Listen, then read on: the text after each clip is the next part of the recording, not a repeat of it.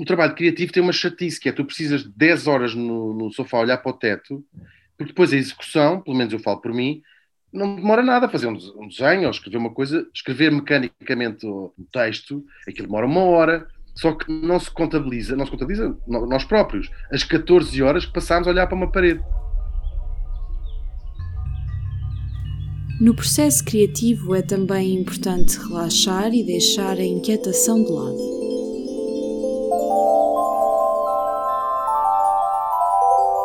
Entramos no terceiro episódio do In Vitro com a fase da incubação e a voz de Hugo Vanderding, o cartunista que é também radialista, autor, tradutor, entre outras coisas.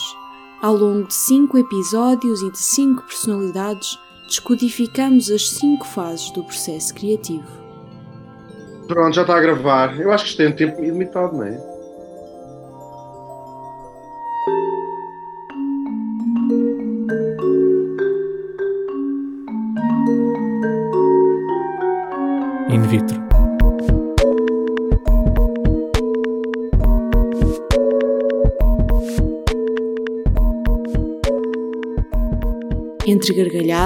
Falámos de Maria Cavaco Silva, de rabiscos, de saber desligar. É considerado trabalho tudo o que tu fizeres para te inspirar. Seja veres um filme, seja ler, tudo isso está a aumentar coisas lá dentro, não é? Está a fazer uhum. sedimentação de, de, de conhecimentos. Antes do momento Eureka vem a incubação. Vitor Briga começa por nos explicar este processo. A seguir à fase da preparação vem uma fase muito importante, que é a fase da incubação. Depois de todo este momento em que eu me preparei, que eu comecei a trabalhar, há, há aqui um momento que eu devo ser capaz de deixar o problema de parte. Não pensar conscientemente no problema, mas deixar que o meu corpo e o meu cérebro continuam a fazer as associações mentais internamente. Porque ele vai continuar a pensar. E este momento de incubação, em que nós deixamos, pousamos e vamos dar um passeio, uma caminhada, é um momento que parece que não estamos a pensar no problema, mas estão a acontecer coisas entre nós. E não é por acaso que a fase seguinte se chama iluminação. Ouvimos agora a nossa filósofa Joana Rita Souza.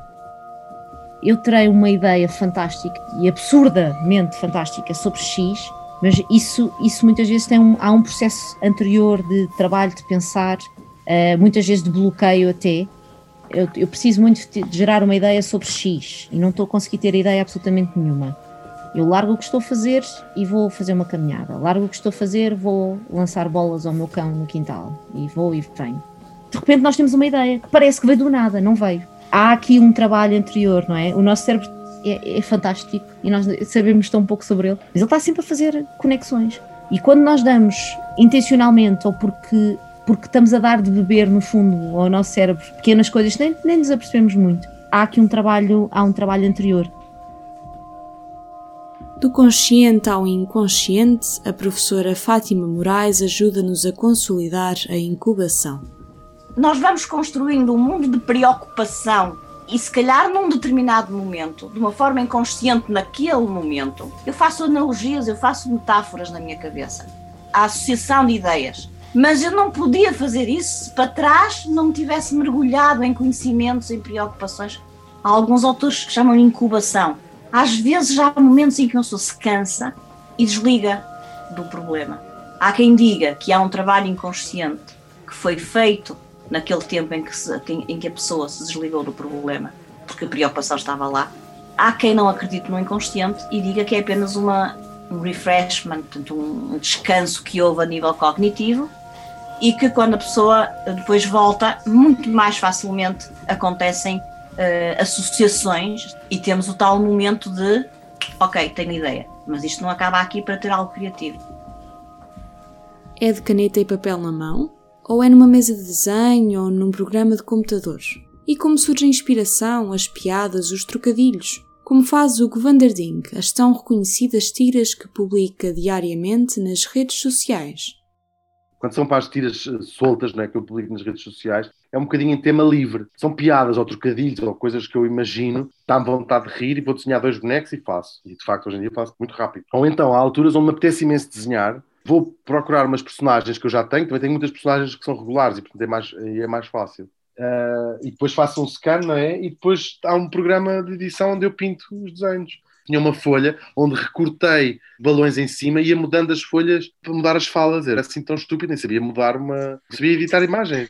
Cresceu numa família de artistas, mas desenhar não estava nos planos os desenhos não é uma coisa que fizesse parte do meu horizonte, não é? Eu arrumei a parte de desenhar. O meu pai é artista plástico, é pintor, e, portanto, eu convivia de perto com pessoas que, de facto, tinham uh, habilidades artísticas. Tinha um bisavô que desenhava modelos de barcos, mas via-se que havia ali qualquer coisa que não estava bem na cabeça do senhor. não, era maravilhoso, era uma coisa tipo à escala. E então, portanto, eu convivia com saber o que é que é desenhar bem, não é? E sabia que eu não desenhava bem. Arrumei essa, essa parte. Sabia que era um bocadinho por, por esse caminho, não é? Não pensei, ai, quando crescer, quero muito ser contabilista. Acima de tudo, gosta de escrever eu nunca considerei escrever uma profissão, mas é, é, a coisa que eu mais faço há mais anos. Quer dizer, acho que aquelas coisas das pegadas com as mãos na, na escola, isso deve ter feito primeiro. Mas sim, escrever é o que eu me lembro desde criança. Mas então, afinal, quando começa a desenhar? No liceu, comecei a fazer uns desenhos com um amigo, quer dizer, fazia uns bonecos que eram quase sempre uma espécie de insetos, um inseto um bestiário de insetos inventado assim com umas antenas. Isto começou, claro, por desenhar cornos na, no Marquês de Pombal, pôr a Rainha Santa Isabel a, fumar um parpalho, uh, como toda a gente fez no, no livro da escola, nos livros da escola, não é? Transformar a pala do Camões nos belíssimos óculos de sol, enfim. Já era capaz de pôr lá mais umas personagens, tipo a, a mãe a ralhar com o Afonso Henriques, por esse nível de coisas. Começou a aparecer um, uns desenhos mais consistentes que, aliás, faço até hoje. É um, é um género criava assim uns enredos, são uns, uns insetos, são uns, umas criaturas marinhas que não, que não existem. E comecei a fazer uma banda desenhada com um amigo, meu amigo Felipe Melo. E pronto, aquilo ficou um bocadinho no back burner, né? Fiquei, não pensei mais naquilo. A minha vida seguiu outro caminho completamente diferente. Continuei sempre a escrever, mas para mim. Volto a Portugal e começo a trabalhar como tradutor. Tenho uma amiga editora e sabes que Portugal funciona assim, não é? Por cunhas. não foi uma cunha, ela convidou-me a ficar lá, tens que ser bom naquilo que fazes. E fiz isso durante uma data de anos. Acabou, no entanto, por não terminar o curso. Ingressou em Direito na Católica, altura em que conheceu Maria Cavaco Silva, então professora. Mas já chegamos a essa parte. Eu nunca estudei nada. Eu não aconselho isto a ninguém, mas a verdade é essa. Eu não tenho nem qualificações, nem jeito, nem provavelmente talento para fazer nenhuma das coisas que faço profissionalmente mas vem cá bater à porta, ah, não quer fazer isto, e eu vou dizer, sim, está bem. vou cavalgando, e quando deixar de dar, mudo-me para Vila Moura e faço caricaturas na, na Marina. Decidiu rumar a Amsterdão, onde acabou por se tornar numa espécie de holandês honorário. Desse período guardou o nome Van der Ding, que quer dizer qualquer coisa, mas também vários livros que escreveu. Sabes que a droga eh, na Holanda é muito, muito boa, porque tem muito muita dificuldade em me lembrar o que é que estava em Amsterdão, mas foram cinco anos. Uh, sei que escrevi muito, escrevi livros completos. Repara, eu vivi, eu vivi na Holanda dos 23 aos 28, que são, é uma idade muito formativa. Sempre mantive o contacto tanto com a minha família, e vinha cá bastante, como com os meus amigos, mas ainda assim é, é passar esse, esses anos, que ainda são uma segunda adolescência quase, sem uma série de retaguardas que as pessoas têm. E, portanto, os livros e a escrita serviu-me próprios alicerces. E não me revejo nada, sobretudo no estilo, porque era uma coisa. O humor, não, eu sou palhaço desde, desde sempre sempre fui o palhaço da, da, turma, sempre fui o palhaço do grupo da mim, sou o, o, palhaço. Mas na escrita, a minha escrita era o contrário disso, era uma coisa assim muito negra, muito soturna. Vários anos depois, Vanderding diz que aprendeu a combinar os dois mundos. Acha, no entanto, que ainda não teve a oportunidade de escrever da maneira que deseja. Ainda não consegui ter tempo para escrever aquilo que eu quero, que é começar a escrever literatura séria. Escrevo algumas coisas quase sempre em palhaçada. Preciso me divertir a fazer o que estou a fazer agora, neste momento, para conseguir deixar depois essas coisas lentamente, porque escrever é uma coisa altamente solitária. Não, pode, não, eu não, não tenho vida para isso. Juntou o humor à escrita e aos rabiscos. Os amigos incentivaram, como sempre fizeram ao longo do percurso de Vanderding, e é na rede do Facebook que as primeiras tiras são publicadas faço imensos doodles, ou seja, quando aparece o Facebook assim mais disseminado, cada pessoa adotou um registro diferente nas redes sociais. Havia umas pessoas que partilhavam música, cada pessoa foi encontrando o seu caminho. E depois apareceram pessoas que o caminho que tinham no Facebook era dizer palhaçadas, disparates, geralmente comentando ou coisas que aconteciam no próprio Facebook ou lá fora, um, na, vida, na vida real. E havia gente com imensa graça e gente que se calhar pessoas nunca tinham pensado naquilo, diziam só larachas nos jantares da, da empresa, mas descobriram que têm, se calhar, mesmo graça a sério para uma audiência mais vasta. Eu punha também umas gracinhas e um dia lembro-me, porque é que em vez de estar só a dizer esta palhaçada, não ponho dois bonecos a dizer isto, não é? E, e comecei-me a divertir mais. Na altura eram sempre os mesmos, era um cão e uma galinha, que se chamava Needed Chicken and the Dog. Fiz assim uma página, etc. Depois acontece um dia, fui almoçar com um amigo pelo caminho, lembrei-me da criada mal criada, que é um trocadilho que eu achei graça. Se uma criada é mal criada, é despedida com justa causa, porque é má criada. Uhum. Ele não achou muita graça, mandou-me para casa, mandou-me fazer assim uns, uns desenhos. Disse: Olha, abre uma página no Facebook. E eu cheguei a casa e abri mesmo. E fiz uma página, fiz um, uma tira. Aquilo, a ideia original era só fazer uma para, para lhe mandar a ele. E depois aquilo fechou um bocadinho do controle e em, pouco tempo, um mês para aí, a coisa começou a, escalar e a ser, a ser vista. E depois comecei a achar graça também, não é? Comecei a achar graça à própria à história, não é? Comecei a achar graça também a ver que outras pessoas achavam graça. E depois fui aprendendo a desenhar, fui aprendendo a gostar de desenhar. Mas dos rabiscos de criança às famosas tiras nas redes sociais, mudaram muito os desenhos de Van der Ding? Eu acho que não. Agora sei é fazê-los um bocadinho melhor. Eu aprendi coisas sozinho. A necessidade, não é? Aguça o engenho, já diz o ditado do popular. Hoje em dia sei que tudo o que eu precisar desenhar, as pessoas vão perceber o que é, que já é uma coisa boa, não é? Se eu quiser desenhar uhum. um cavalo, pode não estar bem desenhado, mas sei que as pessoas vão olhar e vão ver que é um cavalo. O meu pai, que usava bastante com a minha forma de desenhar quando eu era pequeno, já me disse há relativamente pouco tempo que gostava dos meus desenhos, que eles tinham. Isso para mim foi uma coisa muito importante, não é? Porque desiludir os teus pais mais. Tinha talvez 15 ou 16 anos e perguntei ao se achava que o desenho estava bonito. E o meu pai respondeu: Está ótimo, este desenho está muito bom mesmo para uma criança de 4 anos. e aquilo foi um balde de água fria muito grande, mas um, esse assunto já não tenho de. Já, já não preciso fazer terapia. Tenho agora só outros 300 mil, mas esse já, está, esse já está resolvido. Mas com tantas tiras publicadas diariamente, de onde vem a inspiração? É preciso relaxar? Minha vida interior ocupa-me sempre muito tempo e sobra-me pouco tempo a fazer as outras coisas. Isso foi uma coisa que eu descobri há pouco tempo e me pacifiquei porque tenho sempre muita coisa para fazer, muitos trabalhos e muita coisa, e para escrever para ali e fazer isto. E decidi assumir que a minha vida interior, que é o que me permite fazer as coisas que eu faço, ocupa-me imenso tempo, corta-me imenso o dia a minha vida interior. Não, não, não tiro tempo para ir jantar fora, não tiro tempo para ir andar de bicicleta, não, tudo isso faz parte da minha vida interior. Há um bocadinho aquela, coisa, aquela tentação de dizer, e de facto eu também costumo dizer que é, a inspiração acontece, mas tu vais aprendendo, quando, quando tens que trabalhar com um emprego criativo, que a inspiração também se estimula, se vai buscar, não é? E tudo tem um método de trabalho. Mas num trabalho rotineiro que é simultaneamente criativo, como surgem as ideias? A urgência e a pressão dos prazos funcionam como motores? Não quer dizer que eu não falhe os prazos e pode, pode acontecer, mas pelo menos acho que faço as coisas, sim, quando é um compromisso com outra pessoa. Há uma coisa hum, engraçada isto não é uma coisa muito original, mas li sobre a morte, que é um tema que me fascina. A morte é aquilo que nos faz ter urgência de fazer as coisas. Ou seja, se nós soubéssemos que íamos durar mil anos, tínhamos, ah, vou escrever um livro quando tiver para aí 600. Até lá, vou-me divertir.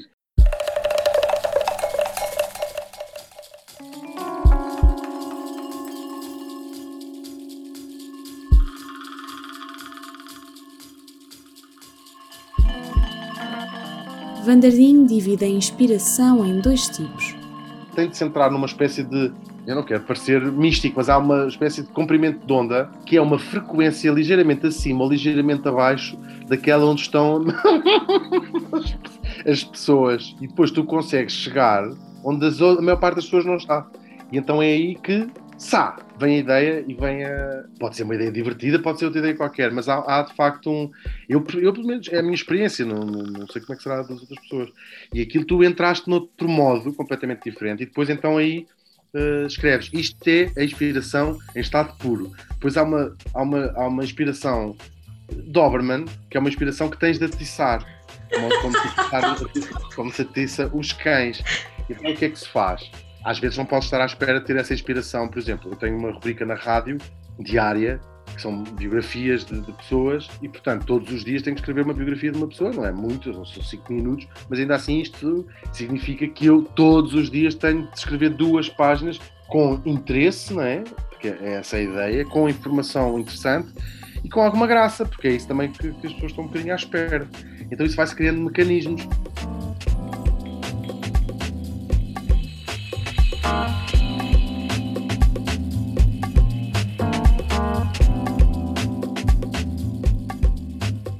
Há uma série de atividades mais lúdicas ou menos lúdicas, mais pedagógicas ou menos pedagógicas, que são travões à criatividade. Ler, por exemplo, não é. Está a ser dada muito pouca informação. Ela está a ser dada pela escrita. Tens tudo conceitos vagos. Mesmo os escritores que são muito descritivos, tudo aquilo são conceitos absolutamente subjetivos. Mesmo que seja para uma casa muito grande, o que é uma casa muito grande para mim e para ti, não é uma coisa que é uma casa muito grande para o Luís XVI, uhum. não é? O Luís XIV. É? Toda a tua criatividade está a ser estimulada sempre. Tens de estar sempre a fazer um exercício de imaginação. Eu leio muito, e leio quase leio diariamente, mas sou um slow reader, nunca sou leio devagar. Uh, aliás, mesmo a leitura, eu, eu, às vezes estou à procura de coisas na internet para a rádio e já há sites que avisam que aquele artigo só demora 3 minutos a ler, porque eu não quero te dar a dizer que é tudo mau, é tudo ótimo, que é, são novos paradigmas, mas as séries, o trabalho está todo feito. Antigamente ias ao cinema, quando o filme tinha um final aberto, era ótimo, vinhas para casa a pensar. Hoje em dia há mensagens de ódio quando as séries acabam com o final aberto. E agora, contra mim falo, não tenho esse vício das séries, mas tenho o vício dos podcasts. Estou sempre a ouvir podcasts. Eu agora estou a ouvir um podcast, não se faço ideia do que é que estamos a conversar. Estou a brincar. Qual foi o preço disto para a criatividade? É péssimo, porque ouvir podcasts, um bocadinho como ver séries, é uma coisa completamente passiva. Ou seja, estás a ouvir uma voz dentro da tua cabeça que substitui a tua própria voz interior que te está a dizer em que é que tu has de pensar. Portanto, não há espaço nenhum para tu pensares na tua própria voz. Mas tem de ser tudo com conta, peso e medida, porque, sobretudo, essa coisa de adormecer. Eu já percebo porque é que adormeço tão cedo, porque era naquela hora que estava a adormecer, naqueles minutos, ou depende, quem tem problemas de dormir ou não, que eu tinha as ideias todas, para já que fazia a autoavaliação do dia, não é? Que deve ser uma coisa que nos fica desta coisa cristã, fazendo essa autoexame de consciência à noite. E de, com os podcasts não pensei rigorosamente nada. Rigorosamente nada. Ou seja, penso, mas eles é que estão a dizer o que é que eu ia pensar. Falando de incubação, o Vanderding diz-nos que o aborrecimento é uma fase essencial. O aborrecimento é o pai de toda a criação artística. A ciência um bocadinho vai mais lá para a curiosidade, mas a criação artística é só aborrecimento, é só tédio. Faz bem de aborrecer-nos, ou seja, ir ao dentista significa estar uma hora à espera, mas hoje em dia já não significa nada, porque aquela hora à espera é falar com amigos ou ninguém se aborrece. E isso acho que tem um peso enorme na criação. Já, não vai, já ninguém vai escrever o, o, em busca do tempo perdido, estás a ver? Imagina a quantidade de horas que o Proust passou no, no dentista à espera da consulta para escrever sete volumes Hoje em dia já ninguém tem essa pachorra. Já lançou três livros, dois de desenho e um outro que diz ser uma espécie de policial. Vanderding reconhece na leitura dos livros o processo criativo da escrita. Nós, quando lemos um livro de 500 páginas, aquilo não são 500 páginas geniais, ou seja, nós conseguimos, se estivermos interessados, acompanhar o próprio processo criativo do escritor, que é palha, palha, palha, palha, palha, palha. Às tantas aquilo começa a pegar ele próprio começa-se a passar. Mas é verdade, quem escreve reconhece completamente disso. E é das coisas que está mais presente na leitura, é tu perceberes quando o escritor começa a perceber que está a surgir qualquer coisa e ele começa, começa a cavalgar e nós sentimos o vulcão criativo que é. Quando está a ler, isso é só divertido. Quando está a escrever, é uma frustração porque o nosso corpo não acompanha o nosso pensamento. E tu queres escrever, tu querias que aquilo fosse muito, o teu corpo escrevesse muito mais rápido porque o teu pensamento já está 10 páginas à frente. E isso também é uma coisa que se aprende. Não, a não estar frustrada de Ai, hoje só escrevi palha. Está bem, mas a palha é para acamar, é para acamar o resto. A desorganização mental conflitua com a organização física, criando um equilíbrio no universo criativo do Hugo van der Ding. Como sou muito desorganizado dentro da cabeça, sou extremamente organizado nas minhas coisas. Sei exatamente onde é que está tudo. Todas as coisas na minha casa têm um sítio certo, porque se não tiverem, eu nunca mais as vou encontrar. Era muito caótico na, na escola, tinha os, os, cadernos sempre todos porcos, de rasgado, era, era um nojo. E qual é o teu objeto de humor predileto? As pessoas que se levam muito a sério do chefe de escritório que ralha com os funcionários que chegam às 9 e 5, estás a ver? Esse tipo de pessoas uh, dá-me vontade de, gozar com elas, de rir-me, qual é a importância de 5 minutos? Não tem importância nenhuma. Nada na vida tem grandes consequências. Isto é uma leitura que eu faço da minha vida. Pode parecer quase ofensivo dizer às pessoas que as coisas que elas fazem não têm consequências. Mas se a consequência máxima é quinar, significa que nada tem uma consequência particularmente grave. Isto é assim um bocadinho exagero. É por essa razão que surge a criada mal criada? Aquilo fiz-me um bocadinho mais por diversão pura, porque achava divertido aqueles dois polos opostos, e acho que aquilo, depois fui percebendo que aquilo tem tantas leituras quanto pessoas viviam aquilo. Nós, a partir do momento em que tu fazes uma coisa, entregas ao público, entre aspas, e, aquilo, e eles dali que via pessoas identificarem-se com uma parte, identificarem-se com a outra. Eu fazia basicamente aquilo que eu achava divertido, que me dava vontade de rir. Mas depois comecei a pensar, será que, o que isto quer dizer? Será que é verdade?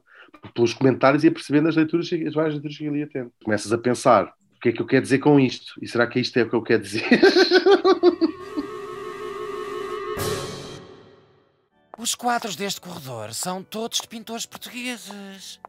Certeza que isto vai dar à cozinha. Eu sabia! Ferros elétricos, aspiradores, máquinas de lavar. Apanham-me distraída e pronto. É a Revolução Industrial. As coisas mais engraçadas que têm acontecido desde a criada à mal criada é, é poder fazer coisas que eu gostava de experimentar. Eu acho que gostava de experimentar tudo. Adorava experimentar por um dia todos os empregos do mundo, ver como é que se faz as coisas, os bastidores, como é que é uma cozinha do McDonald's, como é que é trabalhar numa agência funerária, como é que é. E a criada deixou-me fazer isso, não é? Agora, apetece-me fazer televisão, só já sei como é que é Durante o breve período em que estudou Direito, Maria Cavaco Silva foi professora de Língua e Cultura Portuguesa de Vanderding. A partir daí, o que o leva a criar a famosa página da Cavaca para Presidenta. Não sei, a Maria Cavaco Silva era assim uma personagem. Eu acho que ela tentava levar para Belém um estilo como se fosse descomprometido, ou seja, uma coisa pouco formal, que, primeiro, ia contra a sua própria natureza e, segundo, era uma, uma coisa completamente absurda como a primeira-dama do presidente mais chato que alguma vez tivemos, não é? O homem mais aborrecido do mundo, provavelmente. E portanto aquilo tudo resultava francamente mal, ou seja, onde aquilo deixou de ser uma coisa descontraída para ser só um absurdo total. Diverti-me muito. E, e, há uma altura onde estou a falar com outro amigo, daqui a dois anos a Cavaca vai deixar de ser primeira-dama. Surgiu-nos a ideia, bora lançar a própria candidatura da própria Cavaca à presidência, porque o Cavaco não se pode candidatar outra vez. Uhum. Portanto, a única maneira de continuarmos a ser a Cavaca em Belém é se ela própria se candidatar e pode ficar assim mais 10 anos em Belém e depois aí o Cavaco pode voltar e eles até morrerem podem ser os presidentes da República e acho que Portugal só teria a ganhar com isso, pelo menos em, na, na, parte cómica. E abri essa página Cavaca para Presidenta, que foi das coisas mais divertidas que eu fiz até hoje. Eu divertia-me muito. Eu acordava de manhã, uh, ia ver as fotografias, aquilo é tudo, são tudo fotografias do, do site da presidência, e aquilo esperava que as, as fotografias falavam comigo. Ela falava, eu ficava assim uma espécie de channeling, ficava assim quieto e depois ela própria dizia-me aos meus ouvidos. Eu estava a ouvir aquilo a primeira vez também. Eu era tão surpreendido como quem fosse ver depois.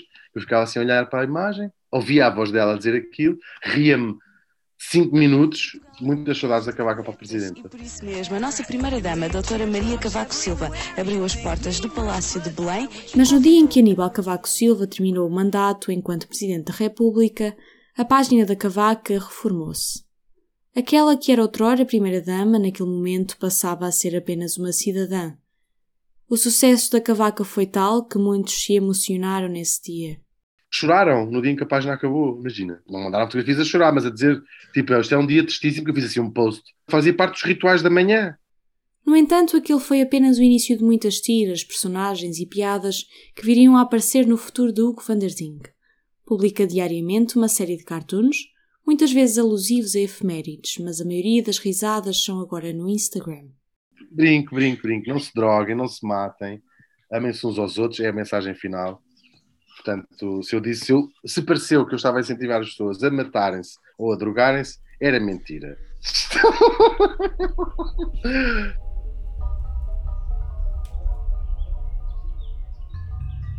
Terminado este episódio, seguimos para uma conversa com Ana Deus, uma artista multifacetada, conhecida maioritariamente no mundo da música, mas que não se deixa ficar por ali.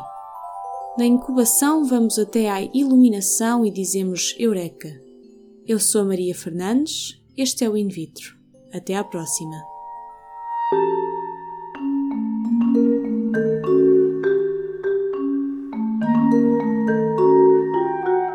In vitro.